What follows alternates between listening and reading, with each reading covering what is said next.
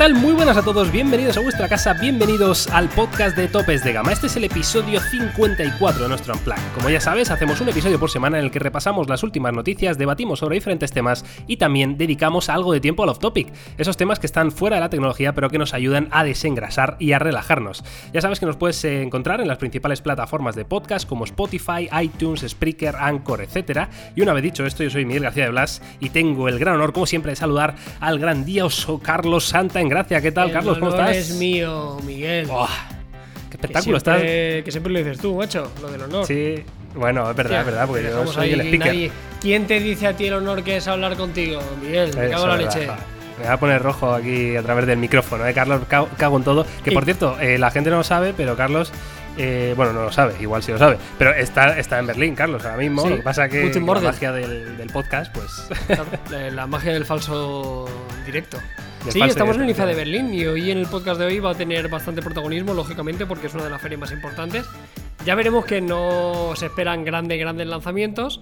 eh, pero bueno, ahí estaremos al pie del cañón para contar las principales novedades. Es, es una época fantástica para suscribiros a, los canales porque vendrá, vendrá contenido fresquísimo. Totalmente. De hecho, bueno, hoy, eh, miércoles, día 4 de septiembre, pues es probable que ya empecéis a tener contenido, ¿vale? En, ambos canales. Así que estáos muy atentos. Lo que vamos a hacer hoy va a ser, eh, como siempre, repasar un poquito las noticias de la semana y eh, en el tema principal, en el debate, como lo queráis llamar, pues vamos a hablar de esos rumores o expectativas del IFA, ¿no? 2019. Entonces ahí pues iremos haciendo un repasito por todos los fabricantes, lo que se espera que presenten y si, bueno, qué opiniones tenemos de ello. Así que, Carlos, si te parece, empezamos con las noticias o qué. Sí, vamos a meterle si quieres vamos a empezar hablando de un...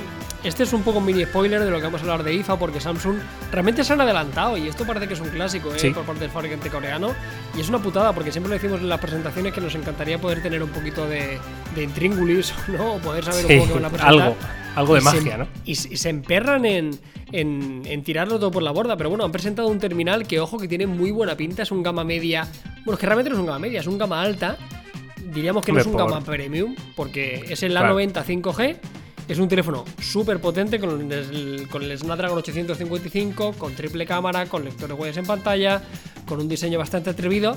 Lo que diferencia esto de un teléfono super top de Samsung es que no tenemos ni agujerito en pantalla, ni carga inalámbrica, ni carga inalámbrica reversible, ni una resolución 2K, pero en esencia es muy top. Claro, digamos que se han dejado por el camino las, las, las pijaditas, como las llamo Sí, yo, ¿no? Las cosas que son de, de usuarios super premium, pero que realmente no son un. eh, tengo que tener esto sí o sí para que el teléfono eh, funcione bien, ¿no? Entonces, claro, las specs, como dice Carlos, son brutales. O sea, hablamos del Snapdragon 855, eh, que yo no sé esto, Carlos, porque normalmente, bueno, Samsung suelen venir con, con Exynos, Claro, ¿no? No sé esa, si. esa es la gran pregunta. A mí me huele y estoy casi convencido que nuestro país llegará con, con Exynos. Pero bueno, falta poco para saberlo. Permanecer muy atentos a los topes de gama que os lo contaremos.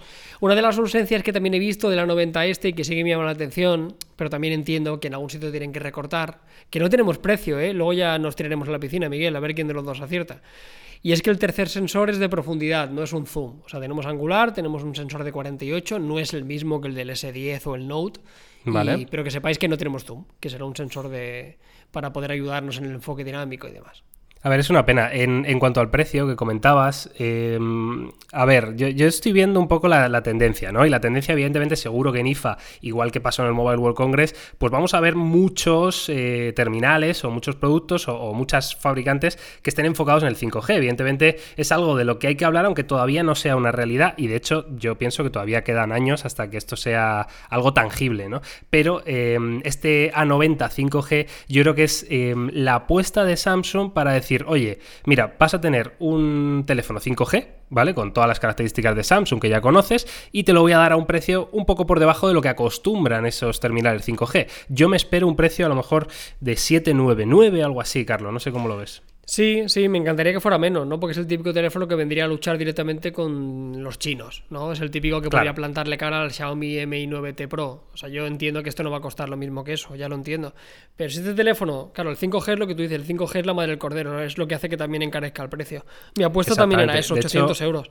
Si no eh, fuera Carlos, por el 5G, Eh, 699. te, hago una, te hago una pregunta, tío. Te hago una pregunta, porque hace no mucho, eh, no sé si llegamos a analizar el, el Galaxy S10 5G, ¿verdad? Sí, sí, sí, lo tenemos aquí en la oficina. Además, Xavi lo lleva como teléfono personal. ¿Cuál era el precio? Eh, Mil euros. Mil. Vale, es que Mm, eh, me haces dudar, tío. Lo voy a buscar, ¿eh? Lo voy a buscar. Estás 100% seguro, ¿no? Entonces me mil y algo. 1100. Mil, entre mil y 1100. Es que me suena haber visto el, el vídeo del Marques Brownlee que explicaba el 5G y decía que le había costado como 1.700 pavos el S10 5G. Que va, que va, que va. En España, es, en España es un pelín más que un S10 Plus, pero un pelín más, es casi muy poco. De pues lanzamiento, ¿eh? Ahora ha bajado un poco más. Vale, bueno, el caso, que efectivamente Samsung lo que pretende es, digamos, diferenciar, ¿no? Y que tengas un teléfono 5G un poquito más económico, ¿no? En cualquier caso, como dice Carlos, pues estamos muy atentos al canal porque enseguida eh, os traeremos más información de este A90 5G y lo podréis ver, sobre todo, que es lo que más eh, seguro que os interesa, ¿no? Sí, yo te digo, eso tiene muy buena pinta. O sea, yo creo que es lo que debería haber sido la 80, entre comillas, ¿sabes? Sin el sistema rotatorio este loco. O sea, es, un, es, un, gama alta sin, sin ningún tipo de de recorte de cosas extrañas. Vamos con la siguiente, Miguel, y ojo, porque esta me ha dejado un poco descolocado porque no me la esperaba, ¿eh? Parece que Huawei eh, tiene la intención de seguir renovando su familia de smartwatch. Eh, ya habíamos analizado en el canal el Watch GT, que ya hacemos una memoria muy rápida, era un dispositivo de muñeca que no tenía Wear OS, tenía un sistema operativo propio, y era este tipo de relojes que reciben notificaciones, no puedes interactuar demasiado con ellas, lo que quiere decir es que no puedes contestar un WhatsApp, que es quizá lo más importante, pero te notifica, tienes control, tienes GPS, puedes ver un montón de aplicaciones y la batería duraba un montón, más de 20 días. Y lo han renovado, que no sé si le hacía mucha falta, si te lo digo con sinceridad.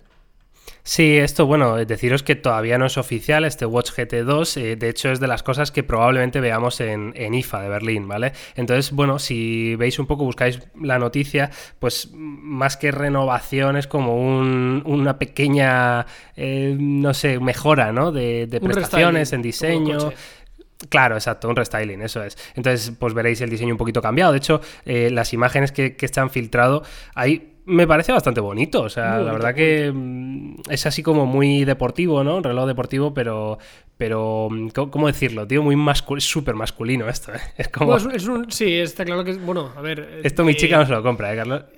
Yo no sé si Huawei, creo que Huawei en su momento sacó ahí algunos relojes. ¿Ves, por ejemplo, a mí la estrategia que tiene Samsung me parece cojonuda. Porque tú te compras un Watch Active y es 100% unisex, tío.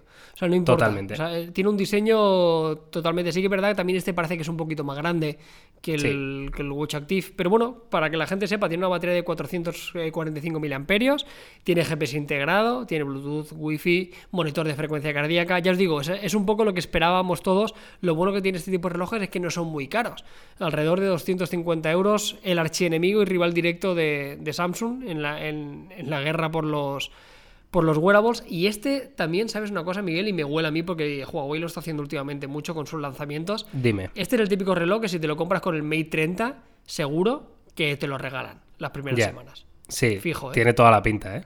tiene toda la pinta. Sí, lo hace, mucho Huawei, como dice Carlos. Siempre suelen lanzar eh, estas ofertas, ¿no? Estos packs de lanzamiento y es probable que lo veamos porque además, sobre todo porque es un regalo eh, bonito, interesante y que no es excesivamente caro. Es decir, a lo mejor este reloj, como decía Carlos, pues está en 200 euros. Entonces tampoco es un gran esfuerzo para Huawei y, tú a lo mejor los 200 euros no te lo gastabas, pero si te viene de regalo, pues oye, sí, sí, desde luego que, y está bien, tío. Yo creo que es, mira, yo creo, yo creo que el futuro de los teléfonos así de mil pavos, tío,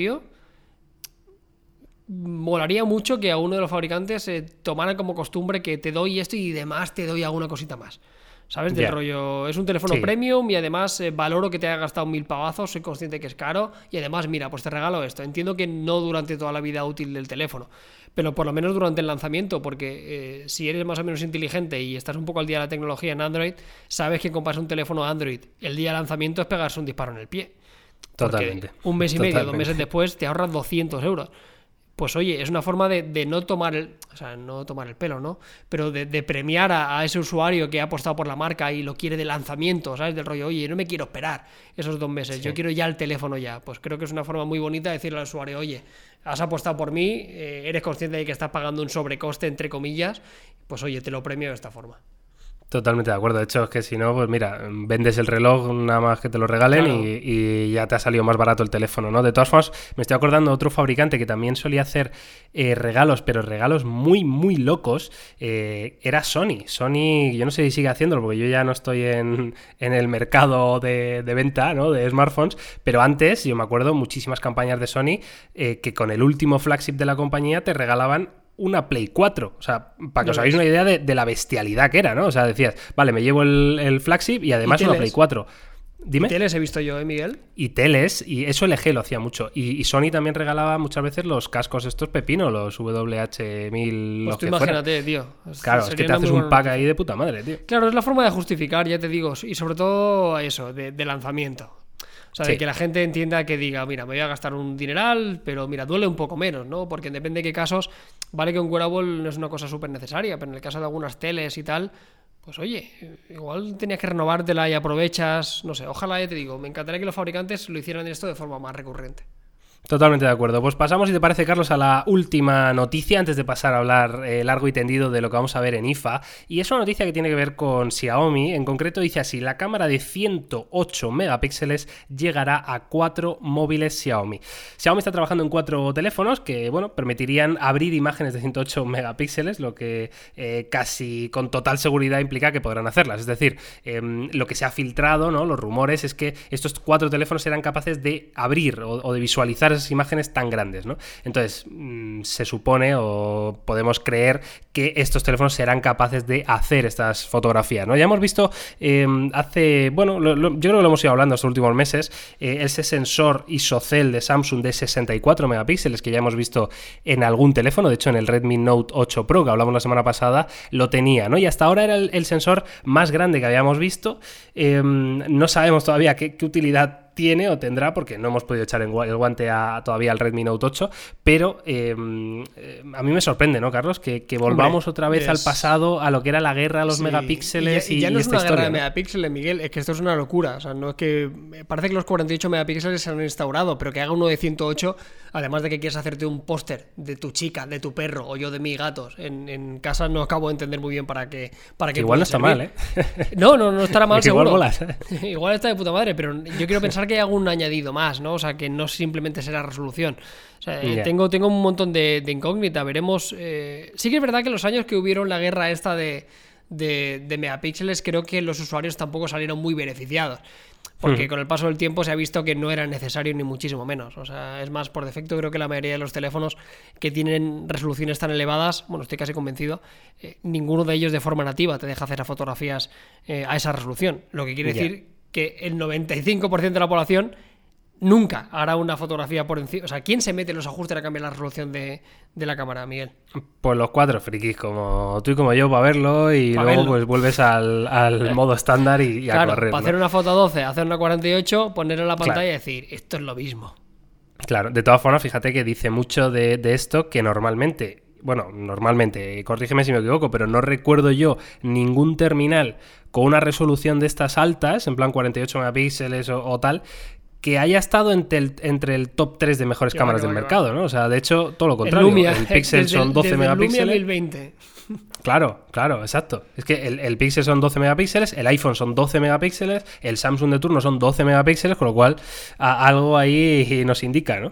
Sí, veremos Huawei, ¿eh? Veremos con el Mate 30. Porque si hay alguien que pueda hacer algo en fotografía distinto y realmente con, con peso y, y que se ha ganado el, el- el derecho a decir a ver qué hacen estos, para mí es Huawei, ¿eh? O sea, yo creo que el ¿Y no Mate crees 30 que se lo, marcar- van a, se lo No, van a guardar para el P? Para el P40? Bueno, tendría sentido, sí, sí, eso seguro. O sea, que dice que van a incluir algún sensor nuevo, sí, pero que el sensor principal, la novedad, vendrá en el P.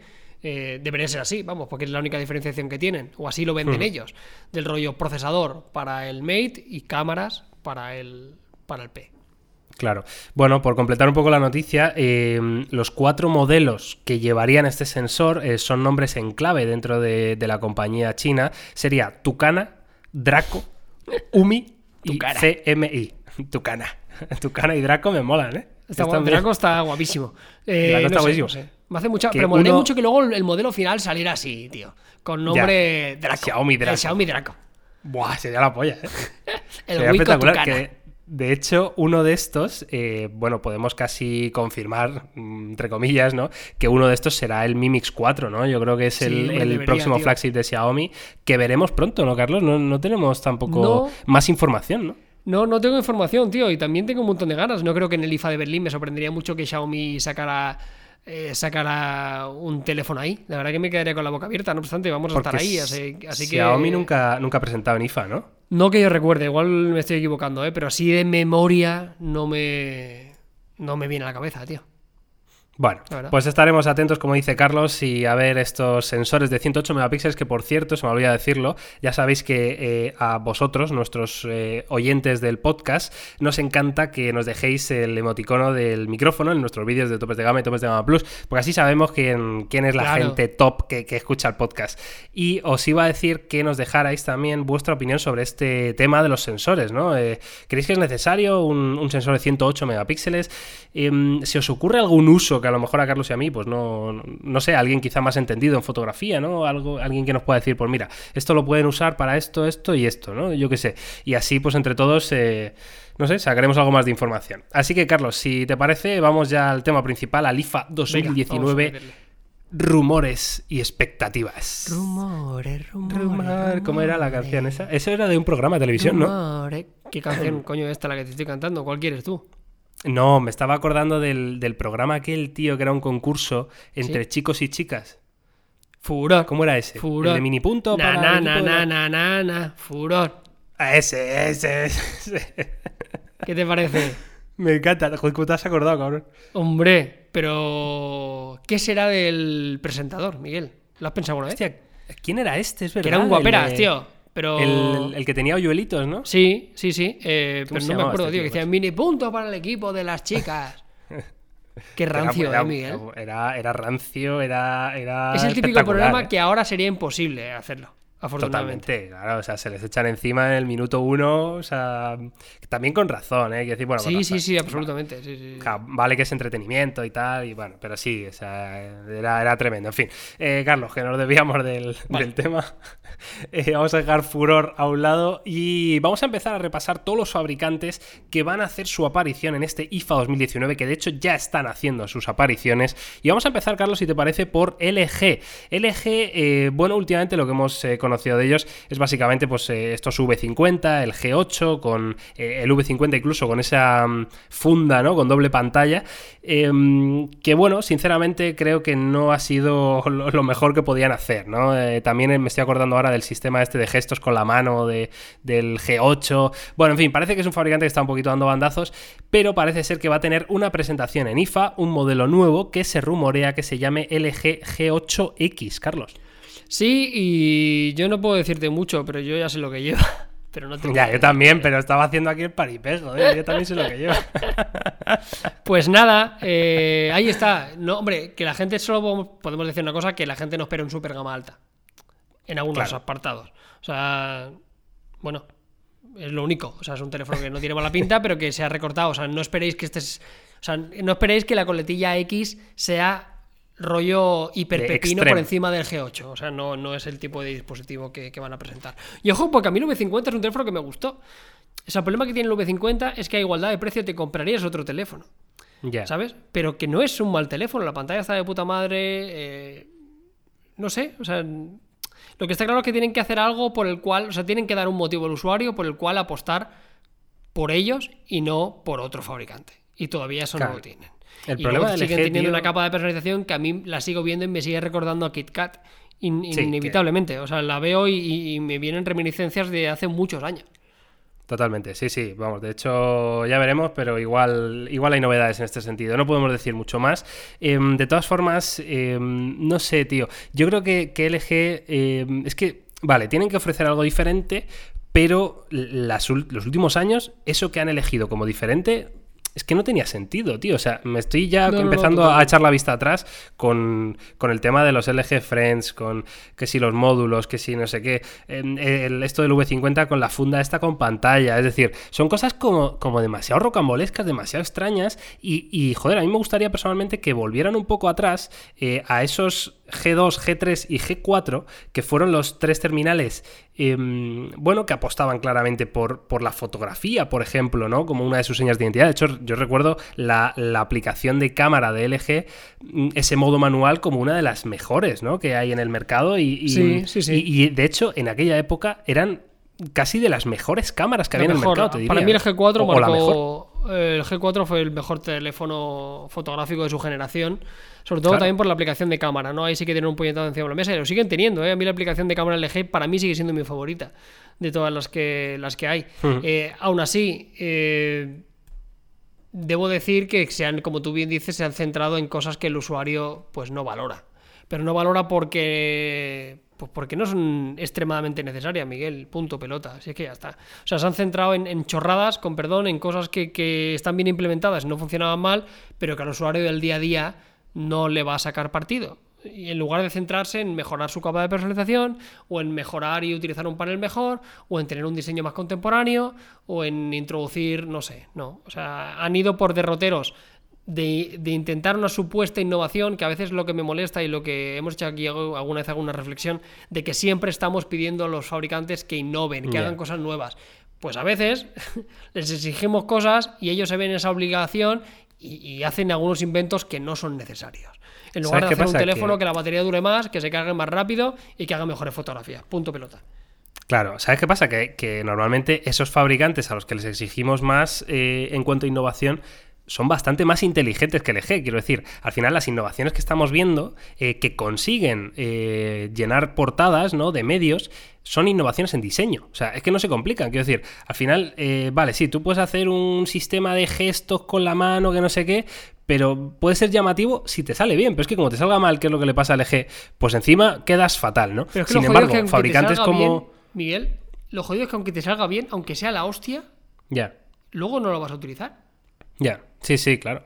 Al final, yo qué sé, fabricantes como Oppo, ¿no? O como Vivo están eh, ofreciendo esa innovación, pero sobre todo en diseño. Eh, luego lo demás también, ¿no? Pero, pero sobre todo el diseño es lo que más destaca, ¿no? De hecho, el, Vivo Next 3, este me parece que es, que lo he visto ya por ahí, que está a punto de salir al mercado con esas eh, mm, cuatro curvas en la pantalla, yo qué sé, pero son, son cosas que, afectan más al diseño que a la utilidad, ¿no? Y, hacen sobre todo que el móvil sea mucho más llamativo de cara al usuario y que alguien lo vea en una foto y diga, hostia, qué guapo y tal, ¿sabes? Pero no, es una utilidad extraña ni, ni como dice Carlos, pues que al final que no, que no la va vas a usar en el día a día y si la usas, pues... Si, echara la, vista atrás, tío, de, innovaciones que realmente me han parecido cojonudas, además de las supercargas rápidas que estamos viendo ahora, eh, te diría que el Face ID es lo último así loco que no había y que realmente sí que ha cambiado un poco la industria. Ya. Ha cambiado la industria ¿eh?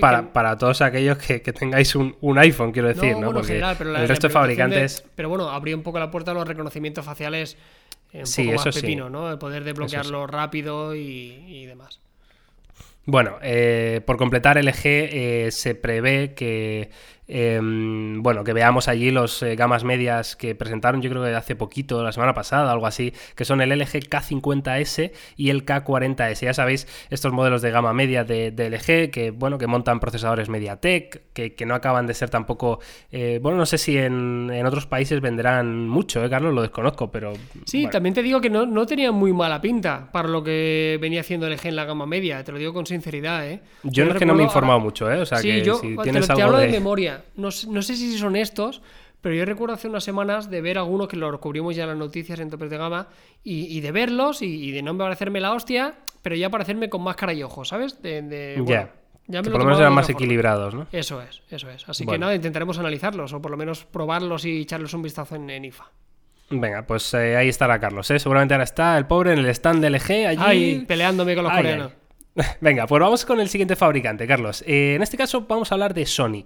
Sony, eh, bueno, hicieron una apuesta muy muy fuerte en el Mobile World Congress presentando el Xperia 1, un teléfono que rompía un poco con lo que venían haciendo hasta ahora. Apostaron por esa pantalla con formato 21 novenos, eh, un pantallón espectacular, que de hecho en topes de gama lo, catalogamos como el mejor que habíamos visto, ¿no? Una resolución 4K HDR del copón y con este sistema de triple cámara trasera que por primera vez veíamos en Sony después de, pedírselo ¿no? durante muchos años, cuando todos los demás fabricantes lo tenían, pues Sony seguía con ese único sensor y al final lo que pasó es que el, teléfono pues, nos dejó un poco ah, sin pena ni gloria, ¿no? Que estaba ahí, que bueno, que está bien, pero que no era tampoco nada del otro mundo. Pues parece ser, Carlos, que igual vemos el Xperia 2.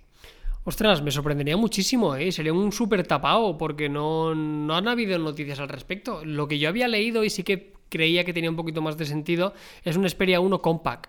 O sea, una versión eh, reducida en tamaño al, teléfono estrella de, Sony, pero ya me gustaría que sacaran uno, sobre todo que sacaran uno que tuviera más batería.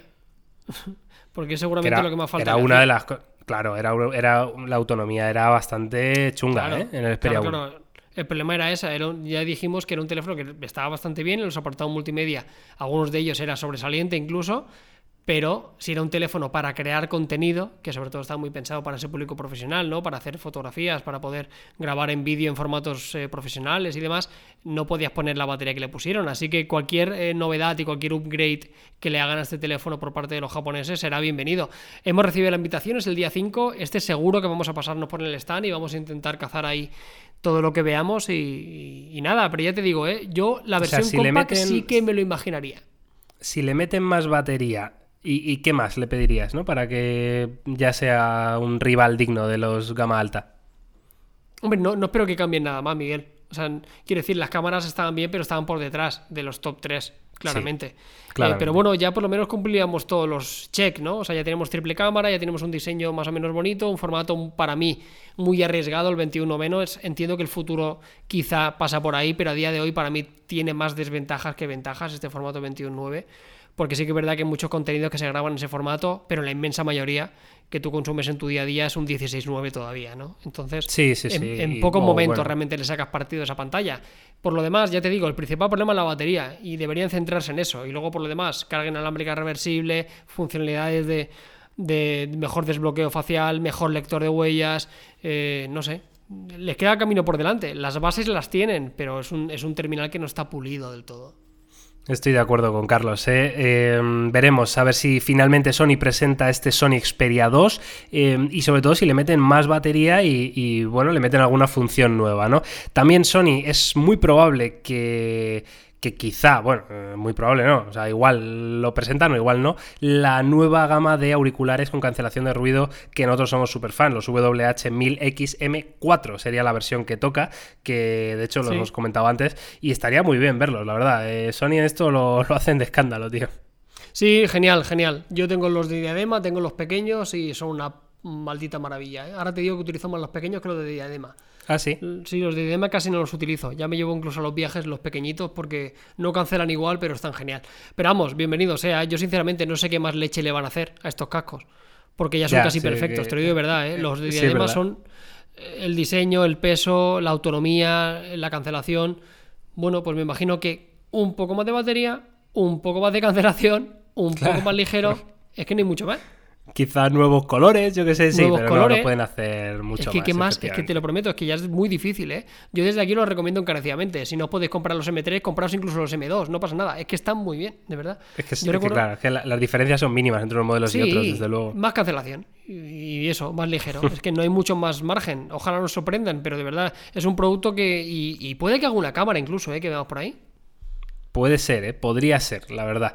Em, bueno, de hecho ya ha presentado hace, hace un par de días, han presentado nuevas cámaras, sí, de Sony. Eh, las 6600 y las 6100, creo recordar. Bueno, en fin. Eh, vamos a lo que nos interesa, Carlos. Que toca fabricante gordo, toca mm, tocho, tronco gordo, como es Huawei. Huawei que mm, tampoco es que esperemos demasiado, sobre todo, em, bueno, teniendo en cuenta que ya se ha hecho oficial el anuncio del Mate 30, que va a ser el día 19 de septiembre. Es decir, no vamos a ver el, Mate 30 en IFA. Lo que sí podemos ver, Carlos, es eh, el Mate 30 Lite. De hecho, eh, sobre todo teniendo en cuenta que el Mate 20 Lite salió en IFA el año pasado. Sí, y tiene muy buena pinta, ya hemos hablado de ellos en las noticias, es un tipo gama media de manual, el típico que todos esperamos, con triple cámara, diseño bonito, buena batería, lo típico, vamos. Sin, sin más, y que vendrá a competir con los Xiaomi de turnos y, otros fabricantes de la gama media. Mi el Mate 20 Lite me gustó mucho, te lo digo de verdad, me, pareció eh, una de las mejores alternativas en el momento que, salió. Luego sí que es verdad que quedó más o menos eclipsado. El Mate 30 yo creo que está garantizado, pero yo tengo una gran incógnita y me encantaría, por favor, que, que, volvieran a sacar algo del Mate X, tío, del teléfono plegable. Porque el Fold la cagó y ahora se ve que lo van a volver a vender. Pero Huawei no ha vuelto a decir nada, tío. Y tienen que, tienen que respirar, ¿eh? No, no pueden quedarse callados tanto tiempo, pienso. Yo creo, o sea, lo ideal sería que lo viéramos ya en IFA, que todo el mundo lo pudiera tocar, que no fuera solo un móvil de vitrina y que ni, de parademos súper privadas, ¿no? Que ya fuera algo más eh, terminado, ¿no? Y, y, si no, como mínimo tendrán que decir algo, ¿no? Algo de información de una fecha prevista o, o algo así. Yo creo que, como dice Carlos, em, si pasan demasiado tiempo callados, cuidado, porque van a dar la, la, impresión de que no lo tienen pulido, de que fue un anuncio un poco, pues por llenar la portada y por decir que oye, yo como Samsung también lo tengo, pero, pero están lejos, ¿no? De un producto final. Entonces, eh, no sé, a mí me gustaría verlo, ¿eh? el, Mate X, el, plegable de Huawei. La verdad que es lo que, lo que hablábamos en su día, ¿no? Cuando salieron los dos, el, Fold y el Mate X, que eran dos conceptos eh, evidentemente iguales, porque eran plegables, pero muy, muy diferentes, ¿no? Era una forma de entender el plegable muy distinta a la que, a la que tuvo Samsung y, no sabemos si es más o menos práctico, yo creo que ya es, buen momento, septiembre de 2019, para empezar a ver esas cosas y a poder tocarlas. Sí, sí, y, sobre todo por lo que tú dices, tío, porque el Fold con las cagadas ya lo va a sacar. Pero esto da la sensación de que, bueno, que era un juguetito, ¿no? O sea, que era un, un prototipo, hiperprototipo, que está bien, ¿eh? Y lo entiendo. O sea, que entiendo que esto no tiene que ser rápido. Pero yo creo que los usuarios ya nos pusisteis la miel en los labios. Pues oye, tío, Igual, igual ya toca, ¿eh? Que empezamos a ver alguna cosa eh, importante. Pero bueno, de verdad me encantaría, ¿eh? O por lo menos, ¿sabes lo que estaría guay? En el World Congress una de las cosas que no pudimos hacer fue eh, tocarlo. La mayoría de usuarios lo pudimos ver en una vitrina pues oye, que podamos verlo y que podamos palparlo y podamos tocarlo y ver un poquito qué tal se las apaña, teniendo en cuenta que sea un teléfono que no es un producto final, teniendo en cuenta que puede recibir muchas mejoras. Pero hostia, yo creo que los medios ya no merecemos poder tocarlo, a ver hasta qué punto está esto, que no sea únicamente una maqueta. Sí, sobre todo para poder transmitir un poco sensaciones, impresiones, ¿no? De, luego en el día a día cómo va a ser esto, ¿no? En fin, eh, Huawei, aparte del Mate 30 Lite y quizá el Mate X, pues va a presentar, como hemos dicho, el Watch GT2, que ya hemos hablado de las noticias. Y pasamos, Carlos, si te parece, a Samsung, que evidentemente hay poquitas noticias, porque Samsung lo ha presentado todo entre julio y agosto, ¿no? Y de hecho el, A90 5G este también lo han presentado, con lo cual lo único que nos queda es lo que hablamos en el podcast de la semana pasada, que es el el Fold. Sí, el Fold y luego también, ojo, tocar cosas que se han presentado pero que no hemos visto. Se presentó la Tab S6, que recordamos que era un, era un archirrival de la iPad Pro. O sea, una tablet con un 855, con una pantalla espectacular, con cuatro altavoces, con el Pencil incluido por 700 euros, con un montón de almacenamiento, con un montón de batería. Ojo, eh, que es un rival de verdad. Para la iPad Pro lo tocaremos. Y luego además de esto... Eh, me gusta muchísimo el concepto de la Tab S6, ¿vale? Con, como dice Carlos, con el S Pen, con un accesorio en plan teclado, en plan guapo, ¿no? De PC, con el modo DeX, con súper finita, súper potente. Eh, en fin, el concepto me, parece la leche. Pero el otro día, tío, es que eh, me reí mucho precisamente porque hablé de la Tab S6 con un colega mío, un colega que, le da igual la tecnología, ¿no? Y, y, la frase fue, él ha tenido una tablet de Samsung y ahora tiene un iPad. Y la frase de él fue que sí, tío, que puede tener lo que tú quieras, pero que el iPad lo cojo tres semanas después de no usarlo y sigue encendido. Eso es cierto. Eso, ahí tiene más razón que un santo. O sea, Hostia, lo hemos dicho siempre. o sea, la compra en una tablet es un iPad. Punto. Pelota. Te guste o no te guste. O sea, siento, eh, persona que estés escuchando esto, si no eres amante de Apple, pero si tienes que gastarte dinero en una tablet, gástatelo en un iPad. En la versión que quieras, porque es así. O sea, esto, ahí no tienen rival. Pero oye, alguien tiene que hacerle frente, tío. Y, alguien tiene que sacar propuestas interesantes. Y Samsung hace muy bien lo que tú decías de Dex. Dex es el gran olvidado. no lo están promocionando porque entiendo que es algo aburrido para muchos usuarios porque es entorno laboral y tal. Pero es cojonudo. Y la tablet, poder tener esa dualidad de poder tener el formato consumir contenido el, el consumir contenido y luego tener el formato de Dex para crear contenido pues oye, además viene con el Adobe Rush, que es el sistema este para poder editar, que yo he probado ya en el Note y va cojonudo, que en una ¿Qué tal va eso, tío? Yo no lo he probado todavía. Va ¿eh? muy bien, tío. Va muy bien porque es un Premiere. O sea, no, claro, claro. Lo que pasa es que es como una versión web, ¿no? O algo así. Sí, pero suficiente para editar un vídeo normalito, ¿eh? Te lo digo de verdad. O sea, en, un móvil es complicado porque no es lo más cómodo del mundo, pero en una, tablet, tablet para adelante. Sí, sí. Sí. Bueno, em, yo estoy de acuerdo con Carlos. Creo que la función DEX que tiene esta Tab S6 cuando la conectas el teclado em, es una función de esas que pasa desapercibida por lo que dice Carlos, porque no está haciendo la publicidad o porque es algo un poco más aburrido. Pero yo estoy seguro que si el gran público conociera esta función, es muy probable que mucha gente optara por un producto de este tipo para sustituir a su portátil de toda la vida, porque realmente es lo que dice Carlos. Ya con eso tienes prácticamente todo lo que puede necesitar. Incluso si tienes que editar un vídeo sencillo, como dice Carlos, ya hay soluciones tipo el Adobe Rush este, eh, pues oye, me parece muy buena opción. Lo que sí es verdad, lo que decía mi, mi colega, que todavía, eh, o sea, una tablet no es, no es un producto, salvo excepciones, de uso todos los días, ¿no? Eh, lo puedes usar alguna vez un rato, ¿no? O yo qué sé, lo usas un ratito por la noche, tal, pero no es un dispositivo que estés usando todo el día. Entonces, em, simplemente la gran diferencia con los iPads con el resto es que el iPad cuando está en reposo, es decir, cuando no lo estás usando, no gasta nada, nada, de verdad. O sea, lo puedes coger después de dos semanas y está encendido y tiene un 45% de batería. Una tablet de Samsung, la que quieras, eh, la dejas dos días en el cajón y al tercero está muerta. Sí, cualquiera que lleve Android. Sí, tal cual. Entonces es, complicado, es complicado que lleguen a ese nivel, pero bueno, muy buen producto en cualquier caso. Y como dice Carlos, a ver si lo podemos eh, echar el, el, guante, ¿no? En el IFA. Sí, seguro, seguro, ¿eh? O sea, yo le tengo muchas ganas, ya te digo. O sea, por mucho que hayamos hecho este alegato y esta defensa a favor de los productos de Apple, yo no puedo hacer otra cosa que necesitamos una competencia. O sea, lo más que puede pasar es que haga esto, porque Google en su momento sacaron los Pixel, ¿te acuerdas? Que eran tablets que a priori eran muy potentes, pero se han quedado totalmente en el olvido. Marca de la casa de, Google, que también suele hacer mucho esto, de sacar una cosa y luego al final eh, dejarlo ahí en tierra de nadie. Así que si alguien puede hacer esto, por lo menos a día de hoy sigue siendo Samsung. Así que para adelante.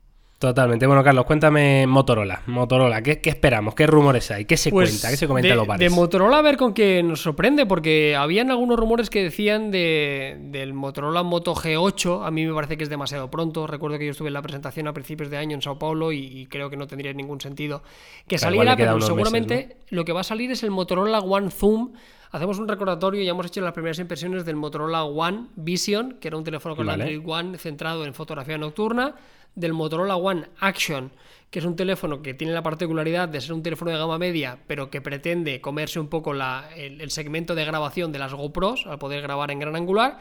Y este teléfono, pues lo mismo, el One Zoom, como su nombre indica, va a ser un teléfono de gama media, pero sobre todo centrado en el apartado del zoom.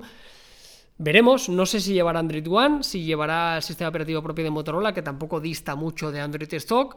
No sé si será la solución a los problemas de Motorola, pero mala pinta no tiene. No, bueno, es un teléfono que se lleva rumoreando bastante tiempo, sobre todo porque tiene eh, una parte trasera bastante llamativa, ¿no? Vemos una disposición de cuatro sensores eh, junto con el logo de, Motorola y claro, como dice Carlos, el nombre, mm, o sea, es muy obvio, ¿no? Que va a ser algo de zoom. ¿Te imaginas? Ahora lleva angular. Ya, hombre, puede ser, ¿no? Dentro del zoom, entre comillas, pues eh, puede ser mucho zoom o muy poco zoom, ¿no? O muy poco zoom. en fin, eh, veremos. Claro, lo que dice Carlos, no esperéis un, smartphone de, super gama alta. Primero porque no es la estrategia de Motorola, porque Motorola, em, bueno, se ha dado cuenta que ellos de momento no quieren competir en, gama premium, ¿no? Simplemente, eh, pues quieren sacar esta gama de productos que suelen estar entre 300, 400 euros más o menos de, partida, ¿no, Carlos? El, One Vision y todo esto son más o menos por ahí, Sí, 300, mira, el One Vision eran 300, 299. El Action era un poquito más barato. Y tú dices lo de la gama alta, y yo lo entiendo perfectamente. O sea, yo si fuera Motorola me rendiría también en ese segmento de la gama premium porque ahí poco tienes que hacer. Pero me da pena porque Motorola hace unos añitos demostró que sabía hacer muy buenos teléfonos de gama alta. Que quizá no era la mejor compra y seguramente la compra más racional era que te compraras otro fabricante. Pero estaban bien, tío. Y a mí me, me apena. Aunque, repito, yo en su situación haría exactamente lo mismo. Sí, vamos, yo tuve de hecho el. ¿Cómo se llamaba, tío? El, el Moto X. Moto X, la carcasa de madera. Sí, que le podías poner de madera o de lo que fuera, que estaba súper bien, tío. Además, un teléfono con Android puro, con. No sé, estaba estaba súper bien, la verdad. Y, es lo que dice Carlos, ¿eh? A ver si vuelven y, pueden. Al final se tienen que ir haciendo económicamente más fuertes gracias a la gama media, ¿no? Y si ahí les sale bien, pues oye, luego podrán quizá aventurarse a un gama premium. En fin, veremos eh, si Motorola presenta finalmente este One Zoom. Y vamos a terminar, Carlos, con Nokia, con HMD Global, que, mm, bueno, se prevé que presenten alguna pequeña novedad. Eh, se habla del Nokia 7.2. Carlos, yo me pierdo con los puntos, con los 7.0, con los 1.1. El, 7, entre no sé cuál es cuál. Tiene que ser un gama media. Yo recuerdo que hicimos un repaso a los mejores teléfonos con Android One y habían sacado el 7 y el 7.1, ¿no? que era un teléfono de gama media, media alta, en segmento de este gama media premium, sobre todo destacando en, Android eh, eh, One. Que por cierto, eh, el otro día leí un artículo en un medio americano, no recuerdo el nombre, y salía en una lista de los fabricantes que más actualizaban. Y no quiere el puesto número uno, tío. Y, tiene mucho mérito, de verdad, ¿eh? porque ya venimos repitiendo que, con la compra por parte de AMD, que es un, es un grupo chino, la compra de Nokia, no tenemos los Nokia que teníamos hace unos años, que me sabe muy mal, que hay mucha gente que es muy fan de Nokia y cuando lanzamos algún teléfono de Nokia, creo que tienen, bajo mi punto de vista, la percepción errónea de que están viendo el mismo teléfono que había hace unos años. Y lo siento, pero no. O sea, y cada vez lo están haciendo mejor, ¿eh? y cada vez son teléfonos más serios, cada vez son teléfonos mejores, pero no son ni de lejos los teléfonos que teníamos hace un tiempo. Pero sí que es verdad, lo corté no quita lo valiente, la política de actualizaciones y el trabajo que están haciendo a nivel de software está siendo muy bueno. Así que oye, bienvenido y a, seguir haciendo ese trabajo porque creo que, es uno de los pocos fabricantes que se está tomando en serio la política de actualizaciones. Y, joder, sí, y además Claro, es, también una forma de, diferenciarte de la competencia. Yo entiendo que tiene menos, menos renombre y que es más difícil eh, extender esa, esa sensación ¿no? o esa noticia entre el gran público, ¿no? Que la gente sea consciente de que si quieres tener actualizaciones, eh, pues Nokia es eh, el número uno, ¿no? Y, y, es como dice Carlos, quedan, están muy lejos, ¿no? De lo que significa la palabra Nokia, ¿no? Todavía. Pero bueno, con estas cosas al final son, suelen ser pasos firmes, pasos eh, calculados, ¿no? Y es muy importante que un teléfono reciba actualizaciones. Es que hablamos de que los Nokia son los primeros en actualizar tras los Pixel. O sea, es que es, algo bastante guapo, ¿eh? Bastante guapo. No sé, eh, en fin, veremos. Eh. Se habla también que quizá podrían presentar un teléfono 5G. Veremos a ver. Estaremos atentos a Nokia. Y esto es un poco todo el resumen, Carlos. Eh, no sé si te ocurre alguna cosilla más que, tengas ahí en. Porque creo que, que Yauma iba a ver el, Asus este, el ROG Phone 2, ¿no? Que ya fue presentado, pero bueno, a ver si podemos echarle el guante. Seguramente Acer también sacará alguna cosilla, algún fabricante de portátiles más tradicionales, el mundo de la televisión, seguramente Sony presenta alguna tele, TCL, que son unos chinos, también sacarán alguna cosa. Se habla de TCL, que es muy probable de que saque algún teléfono plegable. TCL es el ah, conglomerado que hay detrás de BlackBerry, Alcatel y otros fabricantes, que es un gigante chino. Loquísimo. Acuérdate que vimos las pantallas plegables que tenían, sí, en el mobile. Y tendría sentido ¿eh? que sacaran algún prototipo también, una especie de Mate X o demás, pero del fabricante chino. Así que nada, ya os digo, o sea, esta semana va a estar cargadita de, noticias de actualidad y ojalá de verdad me encantaría que hubiera algo que me explotara la cabeza y dijera, joder, qué bueno es esto, no me esperaba yo y me ha sorprendido, ¿no? Ojalá. Bueno, pues eh, ahí estamos, ¿eh? estamos muy atentos al canal porque ya estará saliendo contenido y durante toda esta semana, pues evidentemente eh, la mejor información la vais a tener en topes de gama, como no podría ser de otra manera. Eh, vale, Carlos, pues si te parece, hemos hecho el repasito al IFA. Em, os voy a pedir a vosotros, oyentes, vosotros y vosotras, que nos dejéis vuestras apuestas, vuestras expectativas de este IFA 2019, qué es lo que os gustaría ver. Nos lo dejáis por nuestras redes sociales, como siempre, y acompañáis cualquier cosa de un micrófono, que ahí sabremos que, que venís del, podcast que luego a mí me hace gracia verlo, tío. Me hace mucha gracia, ¿eh? de verdad. Es que es, una de es, una de las pocas formas de, de, saber si, si, nos escucha. También vamos a hacer eso en la pestaña de comunidad del canal. Vamos a preguntar a la gente y vamos a ver si la gente escucha los podcasts y que nos dé un poco su valoración. Que al final el feedback siempre es positivo y, y que nos digan de la gente del canal cuántos son realmente los que luego se pasan ahí al podcast a escucharnos. Eso es. Vale, Carlos, pues si quieres pasamos al off topic. Eh, momento de relajación de la, de la, semana, del día, como ya sabéis. Está muy bien todo esto del IFA, todas las noticias, pero ya se me ha puesto la cabeza como una especie de cuadrado, como un yunque gordo de esto del Minecraft, tío, ¿sabes? Entonces hay que, hay que desestresar un poco, Carlos. Em, bueno, ahora me cuentas un poco las series que has visto últimamente, porque aunque ya las hayamos visto en, 2015, eh, a mí me apetece comentarlas contigo. Joder, es que me da rabia que no las veas a la vez que yo, porque es que contigo me, apetece comentarlas. Pero bueno, antes de eso, mientras te piensas qué vas a decir, em, quería comentaros que ayer vi que salió en, los compañeros de Eurogamer, sacaron un, un vídeo viendo o reaccionando, comentando los ocho primeros minutos de gameplay que hay del juego este que va a salir dentro de no mucho, que es el Cyberpunk 2077, que es lo nuevo de la gente de CD Projekt, que si, si recordáis es, son los mismos, el mismo estudio de desarrollo que hizo eh, The Witcher, The Witcher 3, ¿no? Eh, que es eh. uno de los juegos que, vamos, yo personalmente no me lo pasé, pero, pero sí que le, eché algunas horas y es, un juego guapísimo, ¿no? Y este Cyberpunk 2077, la verdad que tengo muchísimas ganas em, por la ambientación, ¿no? Yo, yo soy muchísimo de, sobre todo en, novela, me gusta cuando leo libros, me gusta que sea en esta ambientación em, futurista, pero que se imagine una sociedad, ¿no? Distópica. Eh, me hace muchísima gracia, Carlos. Yo no sé si has visto tú algo del Cyberpunk este, pero, pero pinta tiene una pinta brutal, ¿eh? O sea, yo últimamente estoy jugando algo menos de lo que me gustaría. Únicamente, siempre digo, yo juego los juegos que me salen en el, en el Game Pass de Xbox. O sea, yo soy Bueno. eh, de estos que paga 10 pavos y lo que hay ahí es lo que juego. y Igual juegas más que yo ya, ¿eh? Con eso. O Pues sea, te lo prometo de verdad, ¿eh? ahora estoy jugando al Dead Rising 4 que tiene bastante tiempo y me lo estoy pasando pipa con ese juego. Claro, claro. Eh, entonces, el Cyberpunk me lo voy a comprar seguro, es un mundo abierto, a nivel de, de gráficos y, y- y de jugabilidad parece que va a ser espectacular. Como tú dices, viene de un estudio de desarrolladores que son tochísimos, el buen trabajo que hicieron con The Witcher. Yo creo que es, uno- es el, tele- es, el, es el juego del año. O sea, yo creo que Claro, muchos se tienen que torcer para que no sea el lanzamiento que todos estamos esperando. El único problema que puede tener es el propio hype que están generando. Que Sí, las expectativas hecho, son tan y tan altas que vete tú a saber.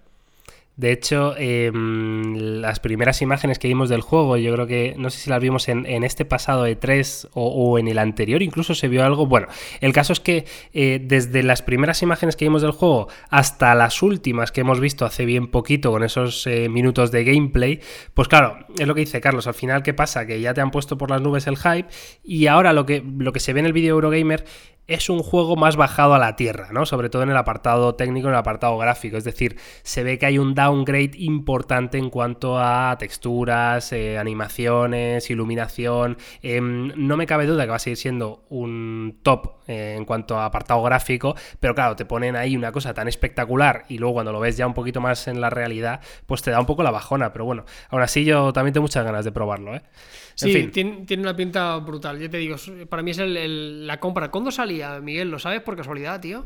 Pues no, pero vamos a buscarlo porque me suena a principio de 2020. A ver, Cyberpunk 2077. Eh, ta, ta, ta. ¿Dónde está esto? ¿Dónde está esto? 16 de abril de 2020. Joder. Esa es en principio la fecha Me- de me acaba- lanzamiento. me, me acaba de embajonar. Ya, es que queda mucho, ¿eh? Joder. Está la Queda mierda, mogollón, Miguel. tío. Yo estaba yo ya pensando que estas navidades iba a jugar Hostia, a hubiera molado, ¿eh? videojueguitos. Igual se acelera, Carlos, se adelanta. Eh, es muy es, es altamente improbable que pase eso en el mundo de los videojuegos. O sea, es más probable que se vaya en Navidad del 2020 a que se Exacto. adelante. Es tremendo eso, ¿eh? Los, los videojuegos, tío. Ni que fuera tan difícil, Miguel, hacer ahí un- muñe- unos muñequitos. Una muñequita, joder. Bueno, pues sí, vale, pues eh, ahí está, el Cyberpunk 2077. Estaremos atentos, Carlos. eh, ¿qué, qué, qué has visto? Venga, cuéntame. Bueno, venga, cuéntame ya, tu, es, que es más o menos lo que dije tu la periplo pasada. HBO. Me acabé eh, Years and Years, me acabé Chernobyl y ahora me acaba la primera temporada del Cuento de la Criada. Sí, Vale, el por Cuento de la partes. Criada, que tiene más tiempo que la tos. Por partes, Carlos. Eh, Years and Years, ¿qué, qué valoración haces? Muy bien, me ha gustado mucho. Está guay, está guay porque es un Black Mirror bajado a la tierra, que es lo que la gente decía, ¿no? Y sobre todo porque son, es una realidad que no es tan distinta de la que podemos tener nosotros de aquí a unos años, Es, lamentablemente. que es, la, es la sensación que me daba a mí, ¿no? Que, Claro. que las cosas que ocurrían eran bastante probables que ocurrieran, ¿no? En, de aquí a unos años. Es Sí, curioso. bastante catastrofista, pero sí, como Black Mirror mola. Aunque para mí las últimas temporadas han sido bastante mierda. Porque te mostraba un futuro bastante lejano y muy utópico. Y hostia, y decías, hostia, y te imaginas, te imaginas que eso fuera así. Esto no, Claro. esto es del rollo, hostia, que esto como vaya por este camino, sobre todo en, en el tema de la política. Porque lo demás Sí. son mejoras tecnológicas que sí que parecen muy tangibles. Pero la política. eh, eh, extrema Sí, sí. derecha, extrema izquierda, eh, populismo. Tendencia a los extremos, Eh, de- del ojo, miedo, claro. que es un poco lo que nos está sucediendo ya. Es, es una crítica muy, muy, muy acertada de, de la época en la que vivimos, tío. Oye, eh, no me he informado, ¿eh? no tengo absolutamente ni idea, pero eh, a mí el final me dejó muy frío y lo que no sé es si es que hay segunda temporada o algo así confirmada, no tengo ni Hombre, idea. ¿eh? no, no tengo ni idea. Sí que es verdad que es un final muy loco y sí que te deja un poco la puerta abierta a que pueda haber una segunda temporada, ¿no? A ver, Pero Years yo, and yo te digo Years, una cosa, tío. Yo estoy. sí son dos. Yo. A veces me. O sea, quiero series que tengan una temporada. O sea, no ya, pasa sí, nada. que tengan un final y se acabó. Ya Estoy de está, o acuerdo. sea, que, que las cosas se acaban. y que hay veces que parece que tenemos la exigencia de que, de que tienen que continuar y que tienen que ser para toda la vida. Y, y al final los ejemplos Carlos. estamos viendo que en la Lloremos mayoría de juntos. casos estirar el chicle suele ser cargarla. Pues tío, esto es una historia que ha empezado, se ha acabado y chimpún y otra cosa. Sí, sí, sí. A mí me parece. Estoy con Carlos, lo que pasa es que sí que me gustan ese concepto, pero me gusta más en, tres temporadas. O sea, una serie que esté pensada para tres temporadas, eh, con principio y, con final, pero ya está, ¿no? Me parece como la duración óptima para una serie, lo justo para poder disfrutar bien y que no se te haga corta, pero, pero con una trama y un argumento lógico y que no haya que estirar el chicle, como dice Carlos. ¿Tú qué vas a ver ahora, em, Dime. ¿Qué vas a ver ahora? ¿Qué tienes pendiente? Pues me voy a acabar Gotham y el problema es que igual digo esta frase durante los próximos 15 podcasts, porque es larguísima, tío. O sea, mm, no me esperaba que fuera tan larga, creo que hay cuatro o cinco temporadas. Y el problema es que cada temporada tiene rollo 24 capítulos de una hora. O sea, yo lo siento, yo... Hola, buenas tardes. tío, pero me, yo soy incapaz, soy incapaz. Claro, a mí ya me está costando, estoy, estoy en la segunda temporada y estoy diciendo, bueno... Eh, esto, pues igual le podían haber quitado 15 capítulos de esta temporada, no hubiera pasado nada, ¿sabes? O sea, hostia, o sea, te voy a preguntar si se sostiene, pero pues veo que no, o sea, hay bastante relleno, ¿tú crees? No relleno, pero sí que, bueno, eh, por momentos se, convierte en una serie muy episódica, ¿no? Que, se llamaba las series antiguamente, ¿no? Tipo CSI. Es decir, eh, en un episodio hay un caso que tienen que resolver y cuando lo resuelven se acaba el episodio, ¿no? Que, no está mal, quiero decir, que es un formato de serie muy de, de bueno, pues tampoco te requiere una, un nivel de atención bestial, ¿no? Eh, pero bueno, por supuesto, los fans de, Batman y todo el universo Marvel y todo esto, pues o, es DC Comics, no sé cuál es. DC. DC, vale. Pues a todo el universo esto, pues está muy bien porque ves la evolución de todos los personajes, van saliendo todos eh, por muchos años antes de que ocurra lo de Batman, entonces eh, es, es, bastante guay esa parte, ¿no? O sea, y además la serie a nivel eh, técnico es bestial, eh, está súper bien hecha, eh, la fotografía es increíble, todo mola. ¿Tú crees que se deja ver o es del o está pensado muy para del rollo, es que te gusta mucho Batman? No, no, no, que va, a mí no me gusta Batman, tío, y me está gustando la serie. O sea, a mí no me, no me gusta nada Batman, bueno, nada, no soy ningún fan de ningún superhéroe, y de hecho no me conozco bien la historia de Batman ni nada, y, y, a mí me está gustando. Lo que sí se me está viendo un pelín larga, pero aún así me apetece seguir viéndola, ¿eh? O sea que... Muy bien. Yo no sé Carlos, ver de esto, eh, ya digo, yo estoy ahora metidísimo con HBO, el, cuento de la criada, la primera temporada me ha gustado mucho. Cuéntame, cuenta la criada. Me ha dicho que las siguientes caen un poco, pero la verdad que es una de esas que las tenía como apartadas, ¿no? Del rollo, hostia, me da un poco de pereza. pero ¿Y qué te no me arrepiento para nada, ¿eh? Me ha gustado muchísimo. Sí, vale. Eh, ¿Te fijaste en eso que te dije? Todo el tema de la fotografía, los planos. Sí, que sí, sí. Está súper cuidado y el look que tiene. espectacular. Está muy bien, muy bien. Y luego el los protagonistas son muy buenos. O sea, muy bien, muy bien. la verdad que... tengo ganas de seguir enganchado. La única putada es que ahora, por ejemplo, tengo un viaje y HBO es lamentable que no me puedo ni bajar los capítulos, tío. Es lamentable. o sea, no lo entiendo, te lo prometo. Con la pasta que tienen, ¿eh? Es increíble, tío. Flipo, flipo, te lo juro. O sea, me parece tan del siglo pasado eso, tío. O sea, igual es que estamos muy mal acostumbrados con Netflix. Que también digo que Netflix tiene algunos truños que no veas. O sea, Netflix tiene mucho contenido, pero tiene mucha paja. Pero, tío, a nivel de aplicación, usabilidad, eh, están, están en la estratosfera esa gente. Ya, tío, me, sorprende a mí, ¿eh? Que HBO eh, esté tan lejos de Netflix y además que lleven tanto tiempo estando tan lejos, porque claro, Netflix no es nuevo, no es que haya salido el mes pasado, quiero decir que digas, hostia, es que no nos ha dado tiempo, no, es que llevan años, tío, llevan años eh, haciendo una aplicación malísima que funciona de culo, que no puedes descargar capítulos ni absolutamente nada. En fin, eh, lo HBO es de, es de traca, ¿eh? Vale, Carlos, pues nada, eh, continúa con el cuento de la criada porque mola mucho y mm, sobre todo espero que estés disfrutando en IFA ¿eh? y trayendo muy buen contenido. Yo creo que podemos dejar por aquí el podcast, episodio 54 ya ¿eh? del podcast, que no está nada mal. Esperamos como siempre que os haya gustado, que os haya encantado, que, que hayáis pasado un buen rato charlando con nosotros y nada, nos vemos la semana que viene. Carlos, eh, mil gracias como siempre. Nada, a todos vosotros por estar ahí y de verdad atentos a los canales porque va a haber contenido de, IFA interesante. Ojo salga eh, algún tapado, ojalá salga algún teléfono plegable, ojalá podamos tocar el de Huawei y, este IFA de Berlín no pase tan de puntillas como a priori puede parecer. Pero bueno, al final los que estamos metidos aquí, los que somos un poco más frikis, casi cualquier cosa nos, nos ilusiona, ¿no? Así que nada, permanecer muy atentos y muchas gracias por escucharnos y dejar muchos micrófonos en los comentarios de YouTube. Venga, uno, uno, los micrófonos. Proba, proba, los micrófonos.